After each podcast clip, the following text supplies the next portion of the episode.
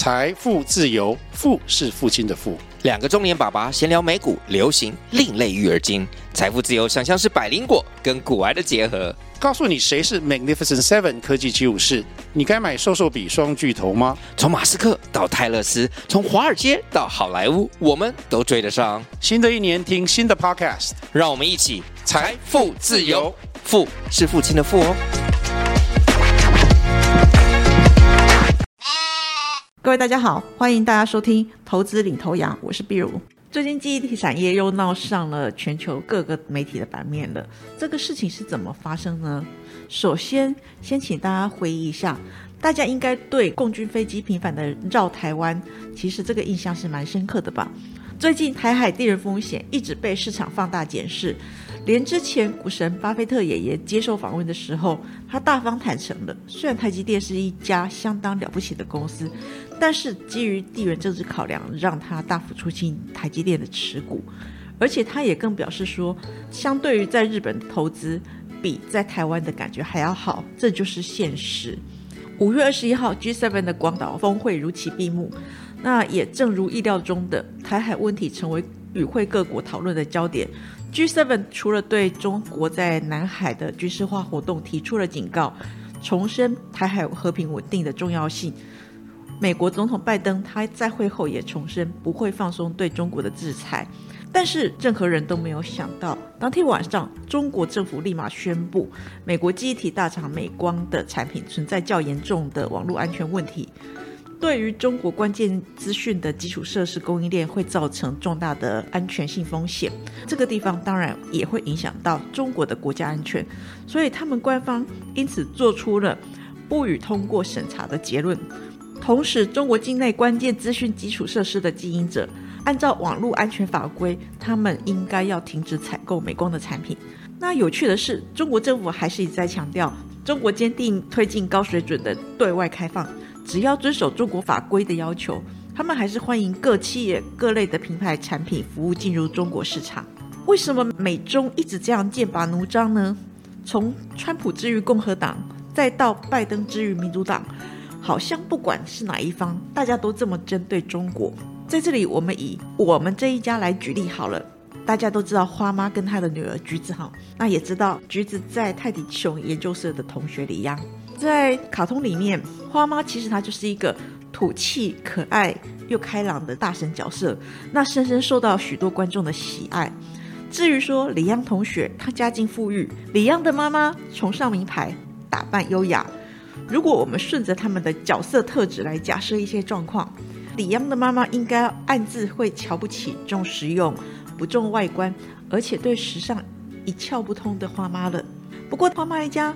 也不是省油的灯。虽然花妈看来土气，橘子看起来是怠惰散漫，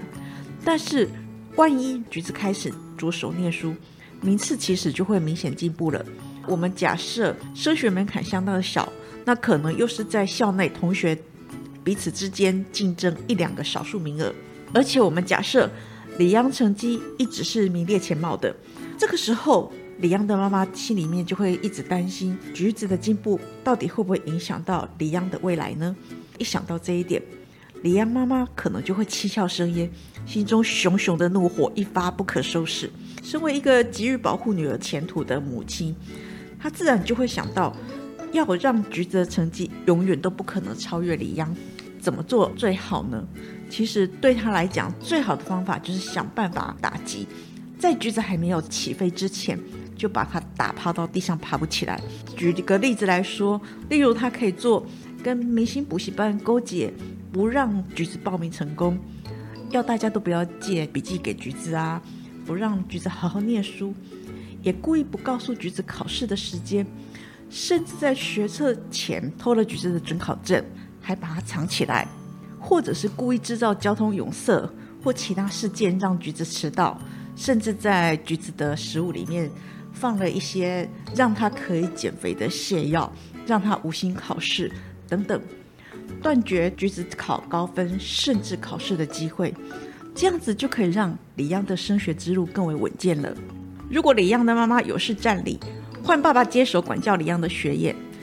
我们相信李央的爸爸也会想尽办法阻止橘子的进步，以免妨碍李央的前途。因此，可以合理推测，李央爸爸和妈妈不同的只是他们的手段激烈与否。在这个地方，也要跟大家说明的一件事情是，我们只是想要以浅显易懂的例子，让大家快速了解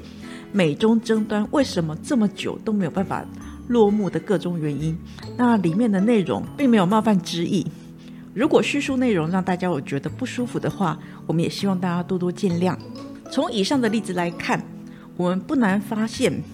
这几年美中贸易、科技频繁产生争端，大家在争夺什么呢？其实就是关乎着国家的竞争力。李阳家就像是一个超级强国的美国老大哥，在各个领域都有卓越领先的地位，而中国科技业就像刚起飞的花妈家橘子。当他展现出挑战老大哥的潜知识，还没有成气候之前，不管李阳家的一家之主是母亲或者是父亲，这个对比美国的民主党或共和党当政，他们都会想尽办法截断花妈家橘子崛起的机会，升高花妈跟李央之间，也就是中国跟美国之间的对立或冲突。因此，外界都认为中国在 G7 的会议敏感时机封杀美光，并不是巧合。这几年，美国一直试图限制中国获得最先进的晶片，美国政府更不断扩大对中国半导体产业的管制，也不断打压制裁，像是华为、中兴通讯、中芯国际、TikTok 等中国企业。三月三十一号，北京政府终于展开了反击的第一枪，国家互联网信息办公室针对美光在中国销售的产品，启动了网络安全的审查。加以反制，而且中国在执行有关国家安全跟反间谍活动法律时也更加的严格。广岛峰会，美国跟 G7 各国对于中国提出警告，当然了，中国一定不甘示弱的，所以跟进宣布封杀美光的产品，禁止他们用在中国境内关键信息的基础设施。美光随后发布声明，已经接获中国官方的通知，而且将会评估后续行动。并持续跟中国当局讨论。至于说美国的官方商务部则强调，中国对美光的限制没有事实的依据，他们也会持续进行沟通跟协商。美光是全球最大记忆体晶片制造商之一，过去中国曾经是美光最大的市场。二零一八年美中贸易争端开始之后，美光的中国市场总营收占比就从巅峰时期的百分之五十八逐年下降。到了去年，也就是二零二二年，达到了十点八个 percent。美洲贸易争端加速了中国本土晶片的自主化。虽然目前中国还是没有具备自主生产高阶晶片的能力，但是在国家跟企业纷纷响应之下，晶片国家队大幅增加了半导体，尤其是在低阶的制程供给。因此，就算把美光踢掉，中国在中低阶记忆体方面还是可以达到自给自足。因此，这个举动它的去美化意图相当的明显，预期会加快国产速度。对于中国本地的记忆体厂商将是利多，这里包含了中低端的存储公司，或者是有望受益于替代存储上游的公司，例如说北京军政、长兴存储、长江存储、兆易创新等企业。不过，现在正处于半导体库存的调整阶段，而且还有一些厂商库存调整期。持续的在拉长，目前整体供过于求的现象应该还是没有办法被扭转，所以这个举措我们认为可能只会出现产业间的板块挪移。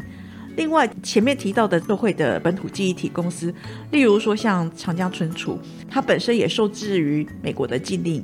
无法移入先进的设备。光是从技术的角度来看，压制美光大举实现它的中国的国产替代。其实还是有一些难度在的。美光在中国的客户主要是智慧型手机跟电脑制造商这一类的消费性电子产品业者，大部分都不是基础设施的业者。美光没有能够通过中国的网安检查。有一派说法，他们认为说，其实这件事情对美光的影响并不大。不过我们还是要关注一下，它最严重的后果可能是美光会丢掉中国市场。但是投资人会更关注。这个产业之间的竞合变化，当美光退出市场的空缺，会有谁递补而上？平心而论，如果美光的产品不能在中国销售，原本跟美光采购料源的下游客户，他们可能会被迫使用其他公司的产品。有可能转向美光的同业竞争者采购，造成同业的转单效应。